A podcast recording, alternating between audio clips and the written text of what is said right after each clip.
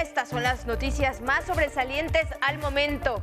La seguridad de pasajeros aéreos es prioridad en los acuerdos alcanzados. Así lo enfatizó el presidente López Obrador al señalar que por la vía del diálogo con aerolíneas comerciales se aumentarán vuelos y frecuencias en el aeropuerto Felipe Ángeles.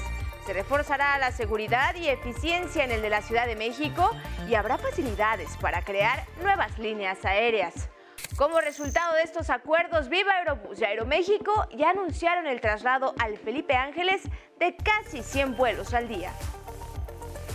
Los tiempos ya cambiaron y la sucesión presidencial es diferente, así lo dice López Obrador.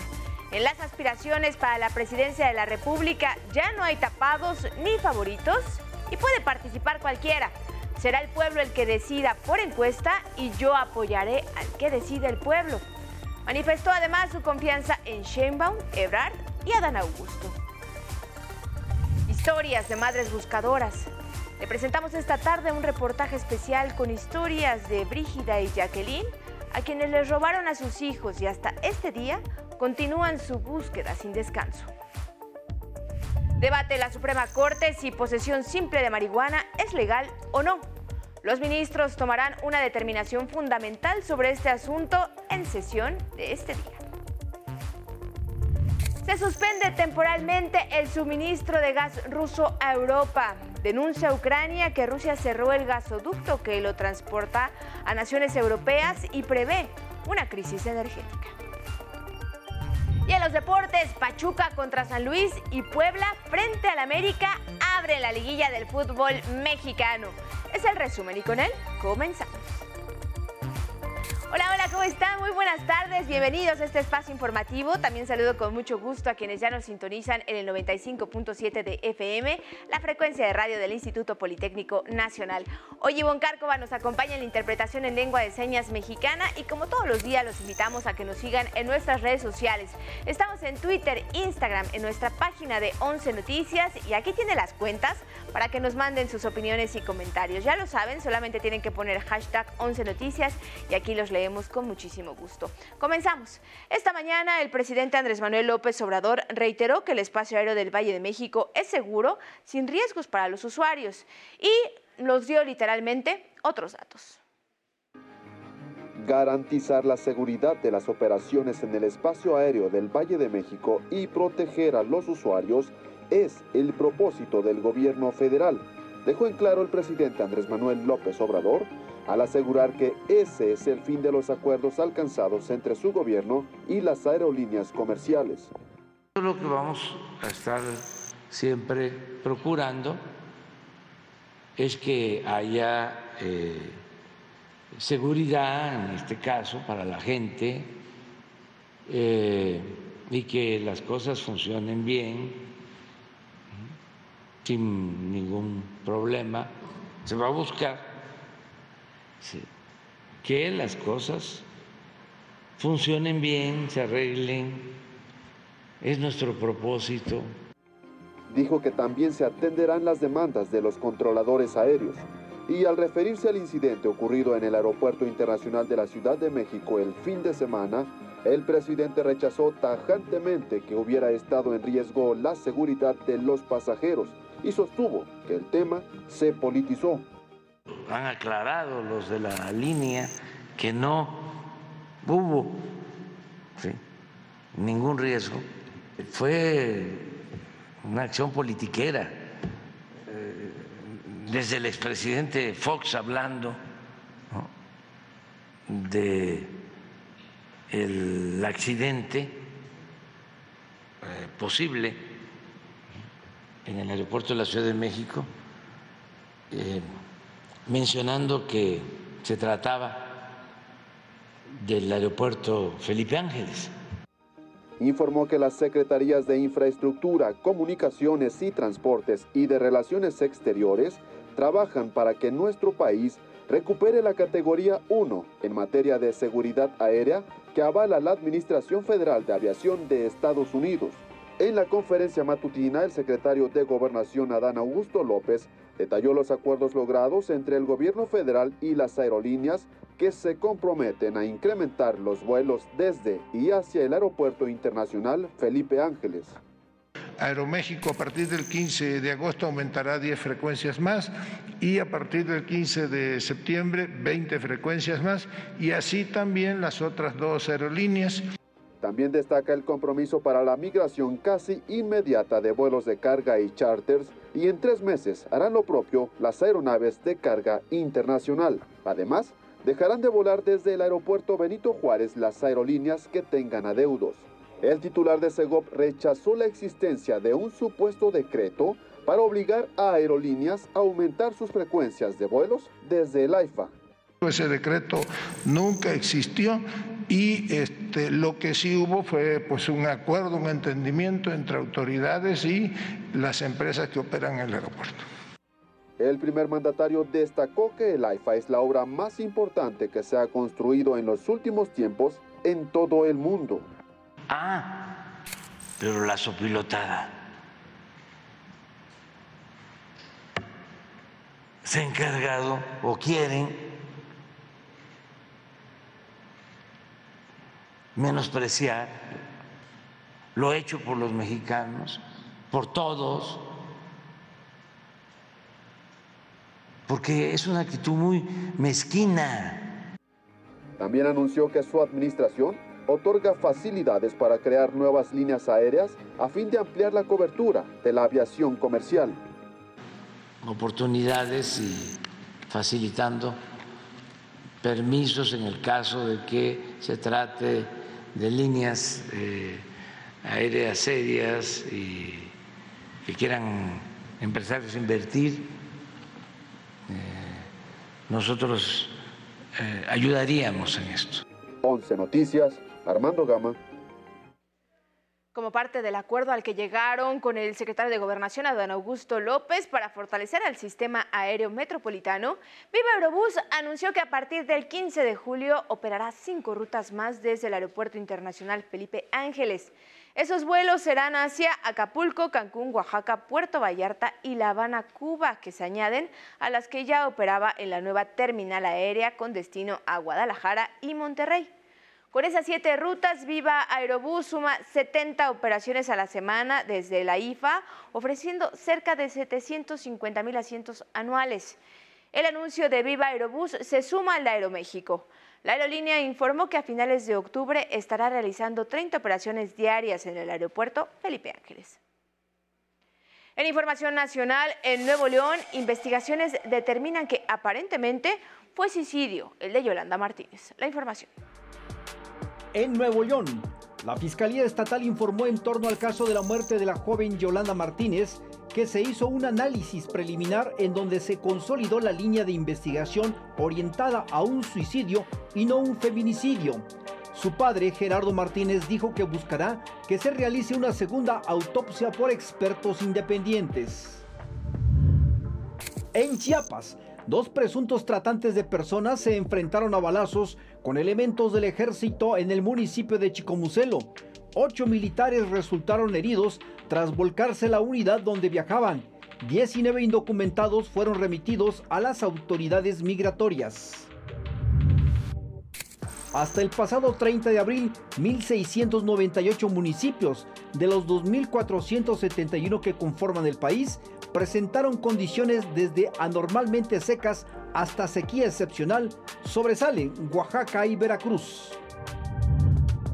En Ecatepec, Estado de México, se reportó el descarrilamiento de un tren en la avenida Central Colonia Benito Juárez. Tres vagones se salieron de los rieles, no hay lesionados. 11 Noticias, Arnold Gutiérrez. Ahora les voy a presentar dos historias que conmueven.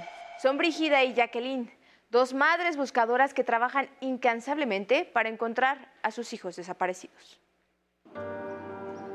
Los pasos de Brígida cruzan el mismo camino todos los días.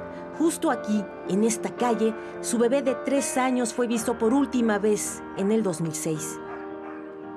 Esta calle es Belgrado.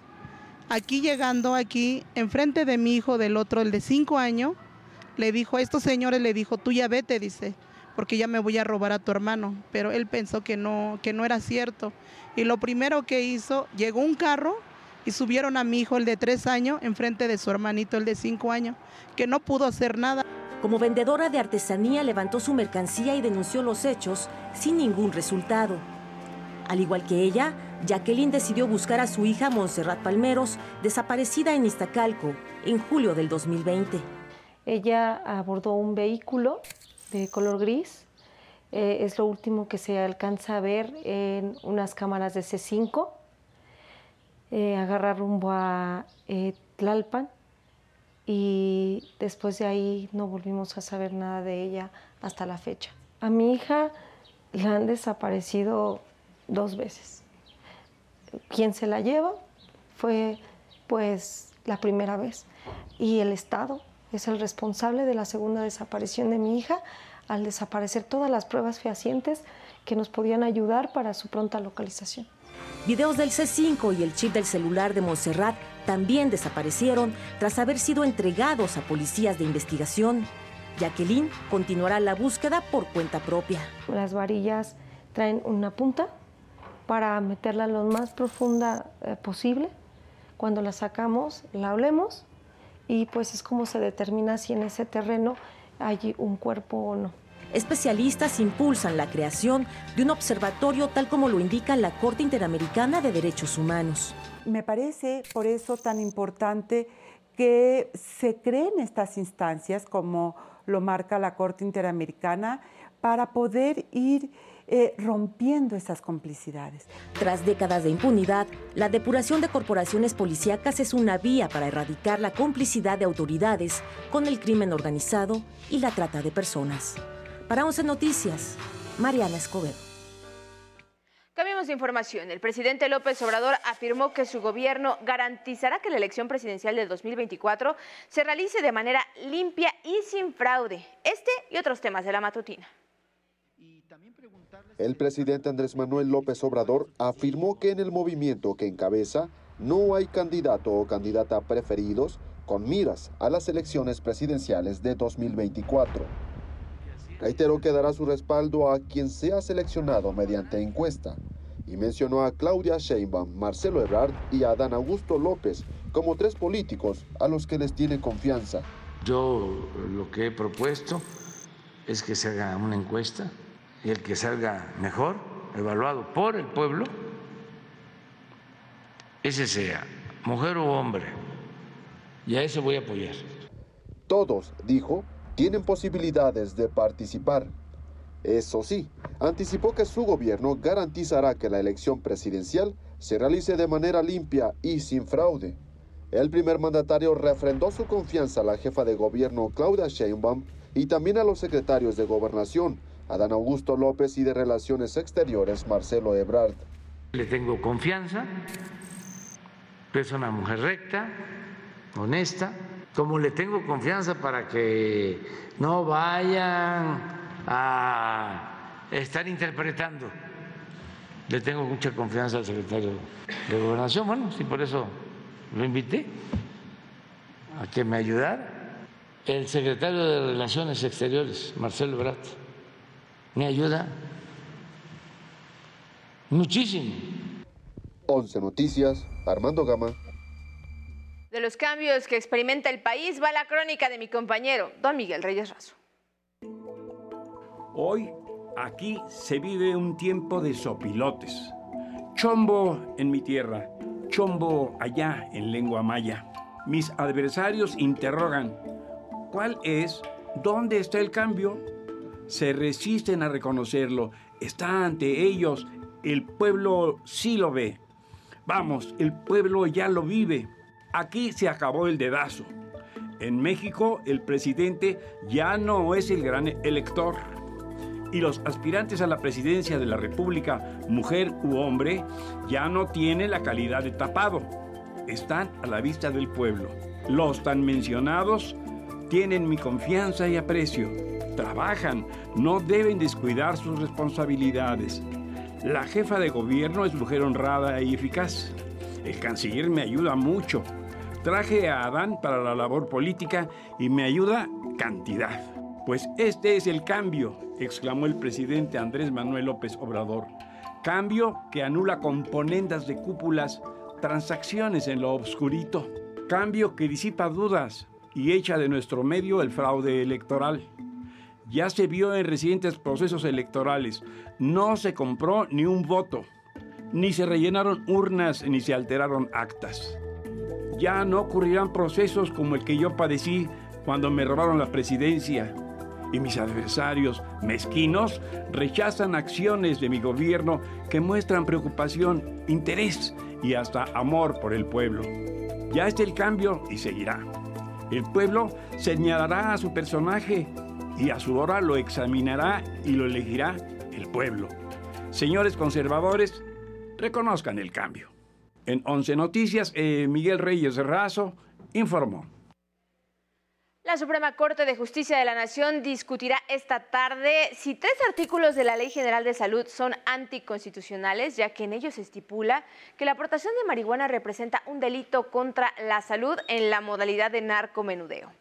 El proyecto presentado por el ministro Juan Luis González Alcántara busca establecer montos o gramajes máximos permitidos para consumo personal, lo cual limita la aplicación de sanciones penales al portador, solo en el caso de que éste exceda el límite. La presentación y discusión del proyecto se da ante el amparo promovido por la Organización México Unido contra la Delincuencia en favor de Edgar N., quien fuera detenido al portar más de 5 gramos de la planta en 2018.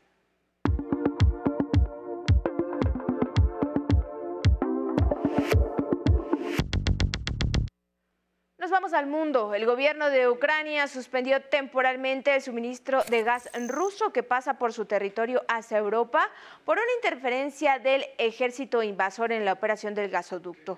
A pesar de la agresión, se había mantenido esta ruta por donde pasa un tercio del gas en la región. Así aumentan las probabilidades de una crisis energética. Ya se sintieron los primeros efectos. Alemania informó que el volumen de gas ruso bajó 25%, mientras Continúan los ataques rusos contra la ciudad de Odessa y la planta de acero Azovstal en Mariupol.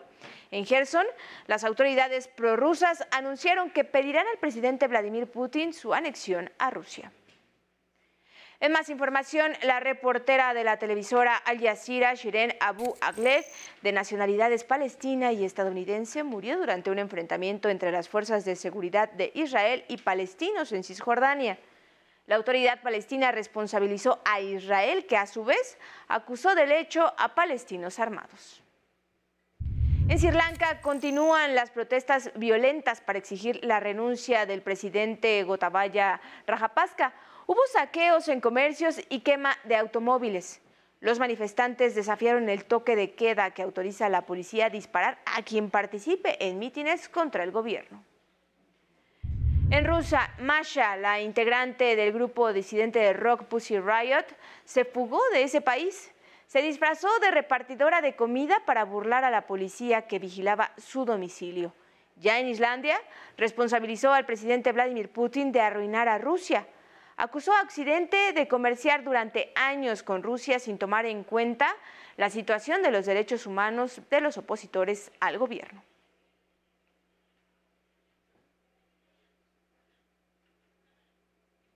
Y dejamos el mundo y ahora regresamos con información de la ciudad. Nos enlazamos contigo, Cecilia Nava. Tú te encuentras en la sede del gobierno capitalino, donde en este momento se presenta el informe sobre las inconsistencias en el reporte de la empresa DNB sobre el colapso de la línea 12 del metro. Muy buenas tardes, Cecilia. Adelante con la información. Te saludo con gusto. Buenas tardes para ti, buenas tardes para el auditorio. Pues comentarles justo en este momento, gobierno de la ciudad sostiene que la empresa DNV tiene distintas inconsistencias en este tercer reporte. Por ejemplo, una de esas contradicciones que dice el gobierno es que ellos en un principio comentaron que el este deslice o este movimiento de la trave que se da no fue no se podría haber visto a simple vista. Sin embargo, eh, en este tercer reporte sostienen que sí se pudo haber prevenido este accidente. Sin embargo, en el primero y segundo reporte no fueron sus comentarios así, por lo que el gobierno eh, vuelve a decir que no va a aceptar este tercer reporte.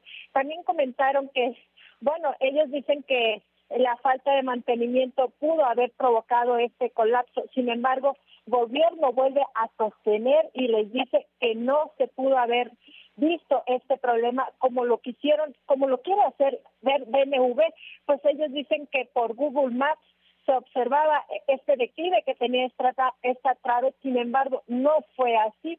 El gobierno reitera que no se los van a aceptar porque por este motivo de que no era fácil observar que eh, este accidente se pudo haber prevenido.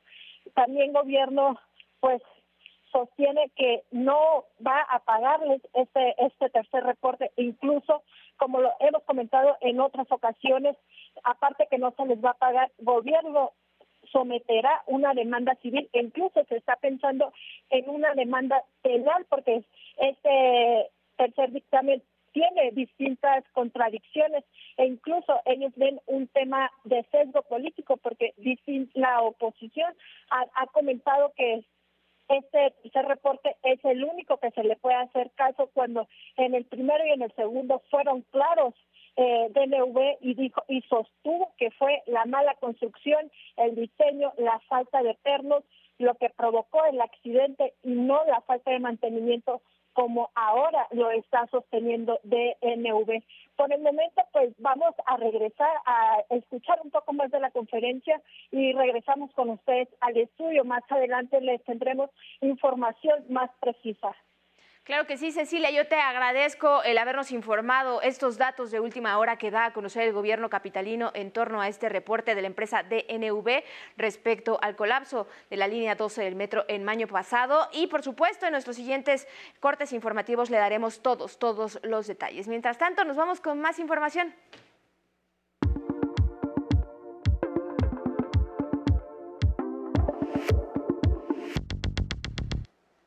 Así es, es momento de hablar de deportes contigo, Samuel Estrada. Muy buenas tardes, bienvenido al estudio. Adelante.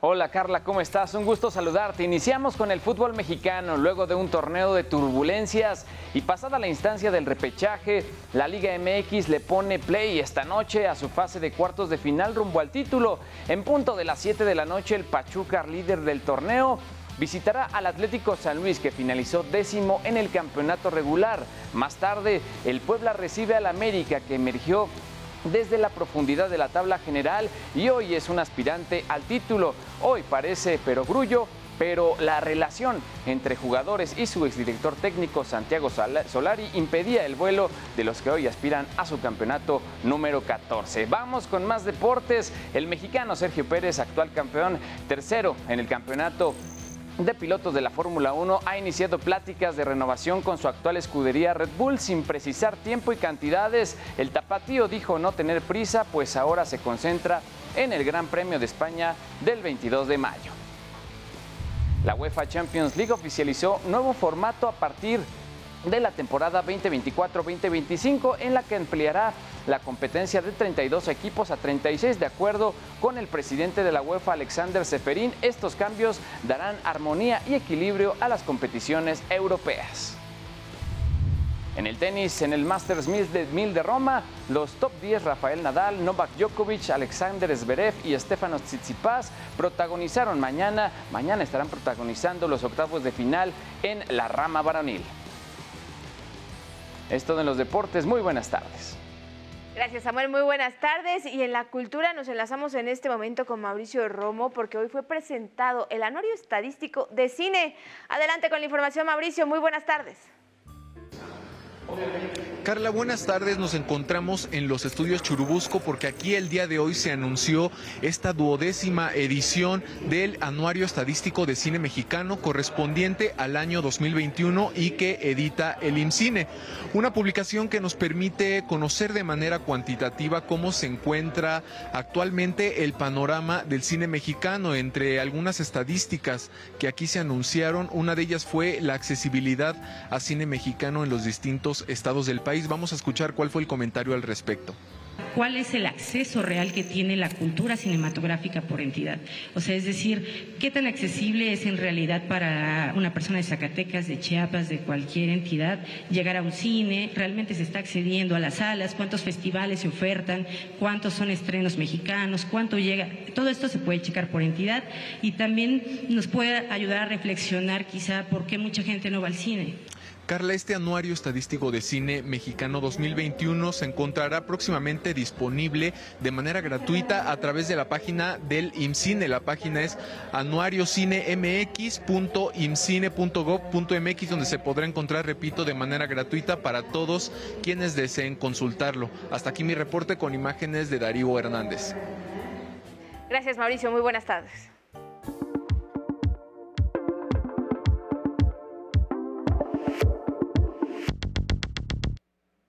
¿Qué pasa en los espectáculos? Sandra Citle, cuéntanos, bienvenida al estudio, muy buenas tardes. Gracias, Carla. Muy buenas tardes. Pues babasónicos que están listos para presentarte este jueves un concierto con boletaje agotado en el Auditorio Nacional.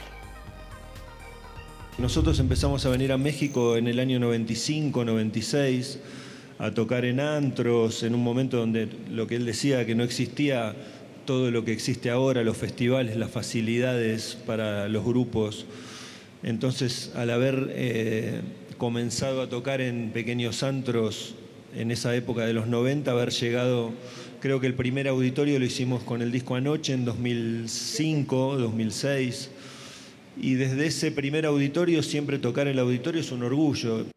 Después de presentarse en el Festival Pal Norte, estarán en el Coloso de Reforma presentando su nuevo disco Trinchera, además de un repertorio que incluirá las canciones que les han dado fama internacional. No es vertir, vertir eh, canciones en un orden, es, mucho más complejo y tardamos bastante. Y cuando llegamos acá tenemos muy probado el sistema de que concatena las canciones y por qué son así y, y en casos eventuales eh, percances cómo seguir adelante. Y en más información, Antonio Sánchez estrenó el primer sencillo de su disco Bad Hombre Volumen 2. El baterista mexicano, reconocido por su trabajo en Birdman, cinta de Alejandro González Iñárritu, unió esfuerzos ahora con los ganadores del Oscar, Trent Reznor y The Nine Inch Nails, y el productor Atticus Ross para lanzar I Think We're Past That Now. Es la información, Carla. Muy buenas tardes. Gracias, Sandra. Muy buenas tardes. Gracias a ustedes por acompañarnos en esta emisión. Y hoy nos vamos a despedir con una estremecedora imagen que inmortalizó a una niña corriendo desnuda por una carretera tras un ataque con napalm durante la guerra de Vietnam en 1972. Fue tomada por Nick Ott, fotógrafo retirado de la agencia AP. Y por qué no, le valió el premio Pulitzer. Así nos vamos. Muy buena tarde, muy buen provecho. Nos vemos mañana.